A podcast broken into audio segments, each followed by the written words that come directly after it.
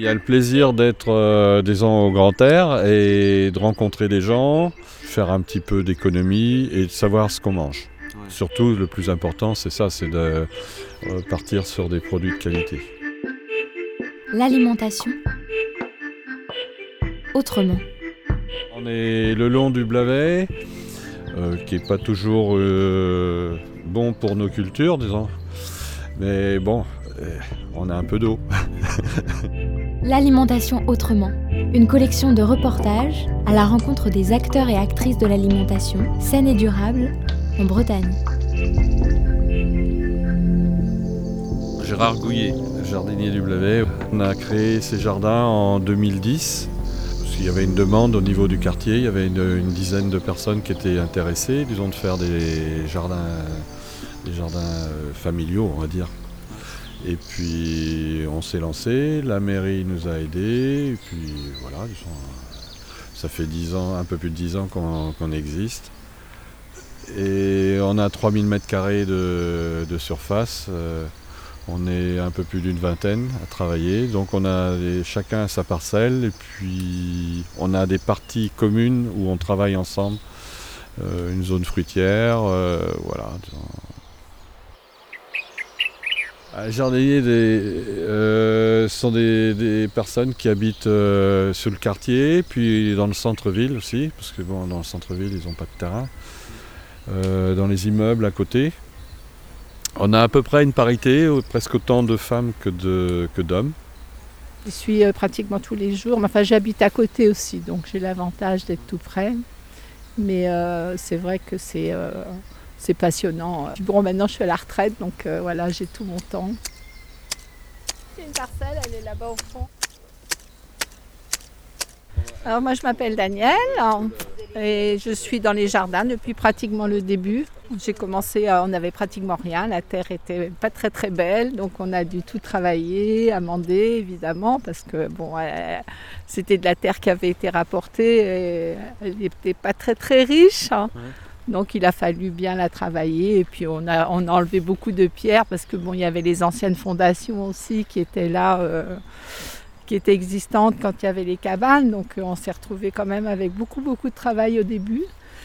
Et puis maintenant, bah, le résultat est super parce qu'au fur et à mesure, voilà, je- on est chez moi ici. J'aime bien, voilà, j'ai fait un petit bassin, voilà, pour aussi apporter aussi la partie, euh, bah, les, petits insectes de- d'eau, quoi, hein, et puis les petites grenouilles, les, petits crapauds qui viennent pondre dedans.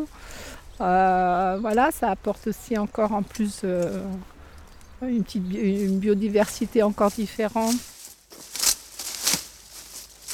Alors bah, moi je fais beaucoup de bah, les poireaux, les légumes traditionnels, et puis aussi des légumes que j'aime bien d'essayer qui parfois sont arrivent d'Afrique ou voilà des. Là j'ai fait l'année dernière j'ai fait des aubergines africaines. Là cette année on va essayer les gombos.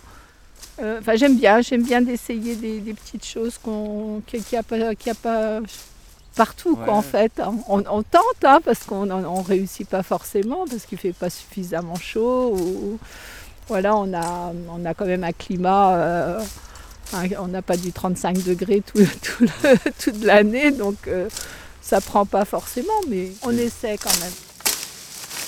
Le jardin, c'est un peu un laboratoire. hein. C'est un laboratoire. On teste, ça marche, ça marche pas. On essaie une autre variété. On essaie des variétés qui sont un petit peu plus loin du, du sud. Comme on a une météo qui est assez douce, on est proche de la mer, donc euh, on en profite un peu. Par exemple, le- l'oignon doux de Citou, c'est un oignon qui se cultive du côté de Carcassonne et qui, là, euh, ça a été fantastique l'année dernière. On n'a jamais eu des oignons aussi gros.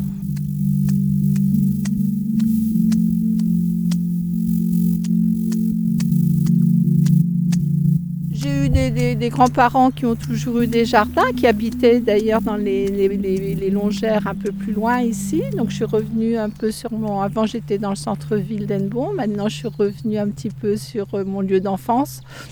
Et puis mon papa qui, qui adorait le jardin, donc je pense qu'il y a eu une transmission aussi euh, déjà tout jeune, d'avoir euh, ses, ses proches euh, qui, qui aimaient le jardinage. Et, et qui aimait partager aussi. Euh, nous, on allait avec mon grand-père dans le jardin, il nous apprenait comment faire. Euh. Je suis un petit-fils d'agriculteur, déjà. Mon père était aide de culture aussi euh, dans des grosses fermes.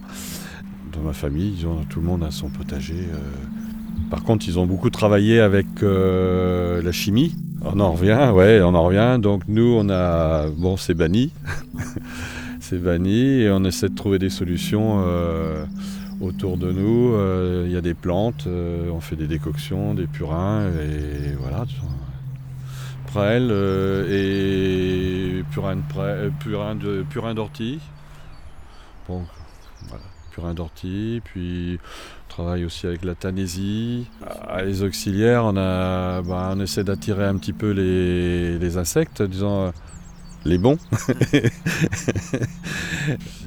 Surtout la lavande, lavande, romarin, par exemple, ça, ça marche bien, disons. Et puis on, essaie, on va essayer de mettre de la vipérine là aussi.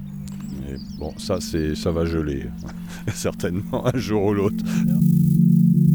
On rassemble un peu les, ce que chacun a comme euh, savoir, et puis voilà on essaie de résoudre les problèmes des fois quand il y a des maladies, disons, on en discute et puis on essaie des traitements euh, bio.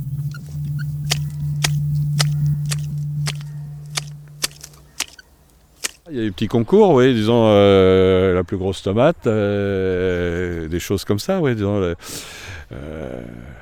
ou même ensemble, disons, avoir euh, de, belles pastèques, par exemple, euh, aussi. Savoir qui aura les plus de légumes, et voilà, mais voilà, ça aussi, bah, si quelqu'un n'a pas réussi, euh, par exemple, ses tomates, bah, l'autre personne va lui en donner un petit peu, voilà, c'est la, la, convivialité, c'est l'entraide, c'est le partage, et c'est le partage avec l'extérieur aussi, parce que quand on a trop de légumes, ben on, les met dans une boîte, on les partage avec les gens qui passent. Euh, c'est des échanges aussi avec les gens de l'extérieur qui posent des questions, qui viennent essayer de, bah, chercher des idées aussi euh, parmi nous. Et nous, on en prend avec eux aussi, parce que bon, on apprend tous les jours avec les autres personnes, les autres gens. Beaucoup d'autonomie parce que moi je sais que bon il y a beaucoup de légumes qui se congèlent bien. Donc tout l'hiver là j'ai encore des haricots verts dans mon congélateur. J'ai encore des poivrons. J'ai encore euh, c'est des poivrons de mon jardin. Euh, voilà je mange des poivrons en, hiver mais c'est voilà c'est de ma récolte. Euh, c'est pas ça n'a pas été fait sous serre ou dans je sais pas quel pays ou quelle région chaude. Voilà elle est c'est un régal hein, de manger ses propres légumes. On sait qu'il n'y a pas de traitement. On, traite avec des, des, produits naturels. Euh, voilà, on est tout ému quand on voit la toute petite pousse sortir de terre. On se dit ça y est, ça y est, quoi, c'est parti. Donc oui, c'est que du plaisir euh, de voir ces légumes pousser, de pouvoir les consommer surtout. C'est une très bonne thérapie également parce que bah là, euh, quand on a des petits soucis de santé, bah, ils s'envolent avec le jardin. On n'y pense plus, on ne pense plus à ses bobos, on ne pense plus à ses problèmes. On est, voilà, on est, on est bien. Ce reportage a été réalisé par la Corlab, en partenariat avec la Maison de la Consommation et de l'Environnement et la Confédération Bretagne Environnement Nature. Avec le soutien de l'ADEME, la DRAF Bretagne et l'Agence régionale de santé.